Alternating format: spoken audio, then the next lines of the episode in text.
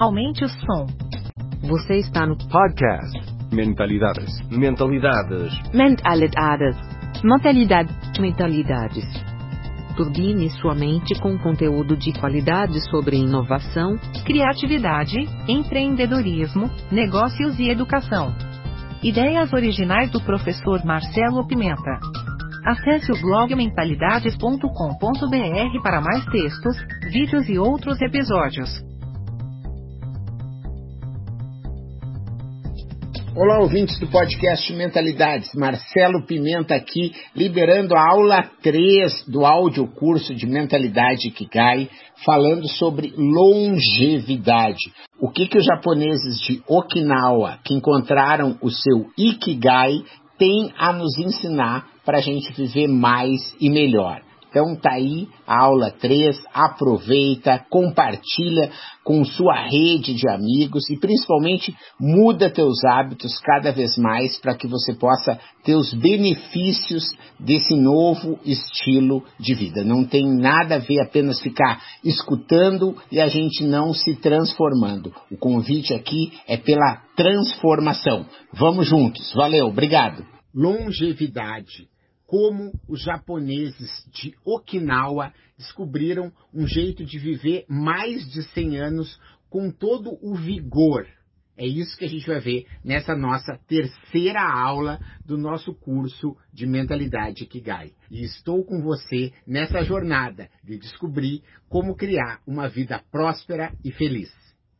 Eu adoro ensinar. E essa terceira aula é algo que eu acho que é um conhecimento que todo mundo deve saber. Como que os japoneses de Okinawa descobriram, através do exercício físico, da alimentação, de parar com essa ideia de que a gente vai um dia se aposentar, como que você pode estar fazendo atividades do dia a dia, como horta, como cozinhar, como lavar, com prazer, com diversão, fazendo com que isso te traga mais qualidade de vida.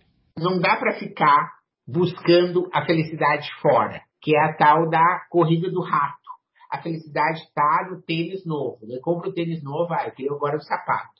Ah, agora tá, agora eu quero comprar uma casa. Ah, eu compro a casa, agora eu quero comprar um barco. Agora, né, quer dizer, a pessoa nunca está feliz com nada.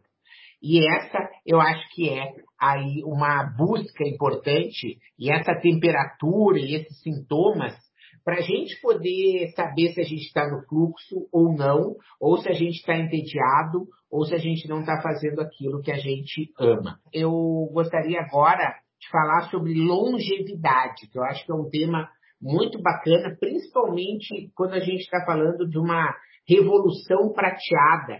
Você tem que entender que a gente está vivendo uma era na humanidade, assim, que nem esse coronavírus aí nunca teve igual, a gente nunca teve essa oportunidade de tantas pessoas viverem por tanto tempo. E isso é uma revolução incrível, porque isso muda o jeito de ter educação. Tem gente querendo ter aula aí depois dos 60, dos 70 anos. Isso muda o jeito de viajar. Isso muda o jeito de investir, o jeito de morar, muda o jeito de se alimentar. Em casa, os móveis, sabe? Então, por exemplo, hoje você tem móveis para terceira idade que não tem quinas, que você não tem tapetes para as pessoas não cair, não tem nada alto para que a pessoa, o maior índice de acidente de idosos são quedas. E normalmente dentro de casa, os móveis de uma casa de terceira idade não pode deixar, porque a cabeça não envelhece. Então, a pessoa tem 90 anos, ela acha que ela pode subir num banquinho e subir na coisa porque ela sabe, sabe? Mas ela está sozinha e ela cai, quebra o osso e daí a coisa termina. A longevidade tem a ver com isso. Primeiro, com a oportunidade profissional de vocês, Segundo, com vocês mesmo, a gente mesmo, eu me incluo, da gente se cuidar. E vejam só, em Okinawa, a ficha vermelha aqui, ó, em Okinawa, que é essa província do Japão, o índice de longevos e super longevos é muito grande. É o maior número, lugar do mundo com pessoas que têm super longevos. Super longevos são pessoas de entre mais de 100 anos vivem lá em Okinawa. E quais são os segredos? Não se preocupar Olha só que interessante. E isso, gente, pode parecer bobagem, a pessoa diz, ah, como é que eu não vou me preocupar? É assim, age. Essa é a coisa de não se preocupar. Ah, eu estou preocupada se é o assunto lá, nossa colega, se é ação social, eles têm alguém lá para ajudar. Ah, então tá, então levanta, vou lá, vou ver como é que tá. Não adianta eu ficar em casa me preocupando. Isso não vai mudar as coisas. Você precisa é agir. Boas rotinas, cultivar as amizades, e viver sem pressa, viver sem pressa e otimismo. Cinco leis dessas pessoas aí. E aí a gente vai entrar direto em algumas dicas bem importantes para vocês poderem se mudar. O sedentarismo deteriora o corpo e a mente, afeta a disposição.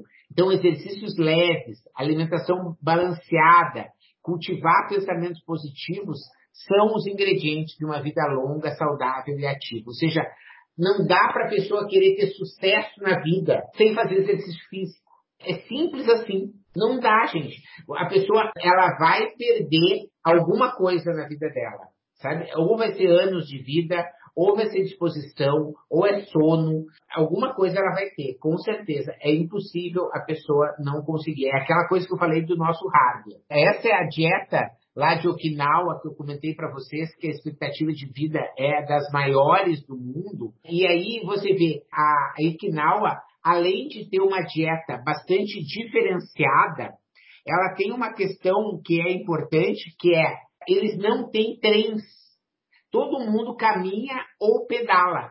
Olha só que interessante. A cidade ela é litorânea, então não tem transporte coletivo. Todo mundo caminha ou pedala. As pessoas mostram que a alimentação é composta por 206 tipos de alimentos. Olha só a variedade de alimentos que eles comem. E normalmente comidas da estação, sendo que 18 tipos de comidas de verdade num único dia. Então são pequenas porções que as pessoas vão estar usando, são vários pratinhos, como mostrava essa foto aqui, e as pessoas se inspiram no arco-íris.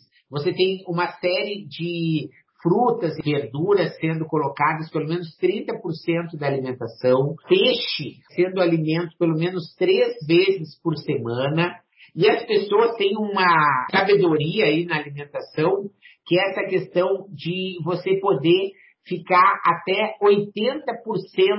Você nunca ficar 100% satisfeito. Eu tive agora em dezembro, antes da pandemia, Deus seja louvado que eu consegui ir para a Índia antes de tudo acontecer, porque agora nunca sei como é que a gente pode voltar para a Índia. E na Índia, a medicina ayurveda, ela tem um conhecimento, são culturas milenares, né? Tanto a japonesa quanto a indiana, mas não tinha voos. Então a gente está falando de coisas que não se falavam naquela época da antiguidade.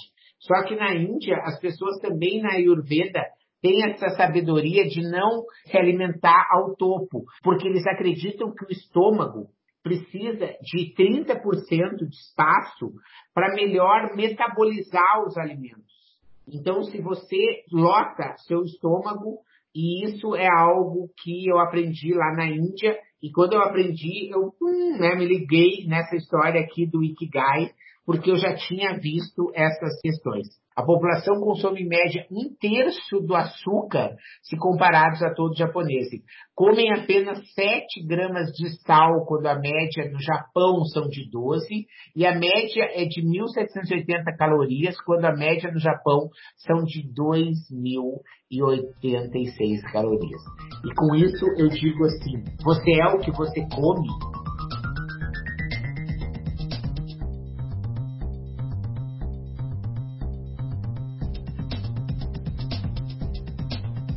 Obrigado por sua audiência. Aguardo seus comentários. Se achou esse conteúdo interessante, indique para quem você ama. No YouTube temos dois canais, procure por Mentalidade de Professor Marcelo Pimenta.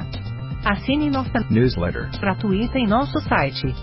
E não deixe de participar da novidade, nosso canal Mentalidades no Telegram. Te espero lá.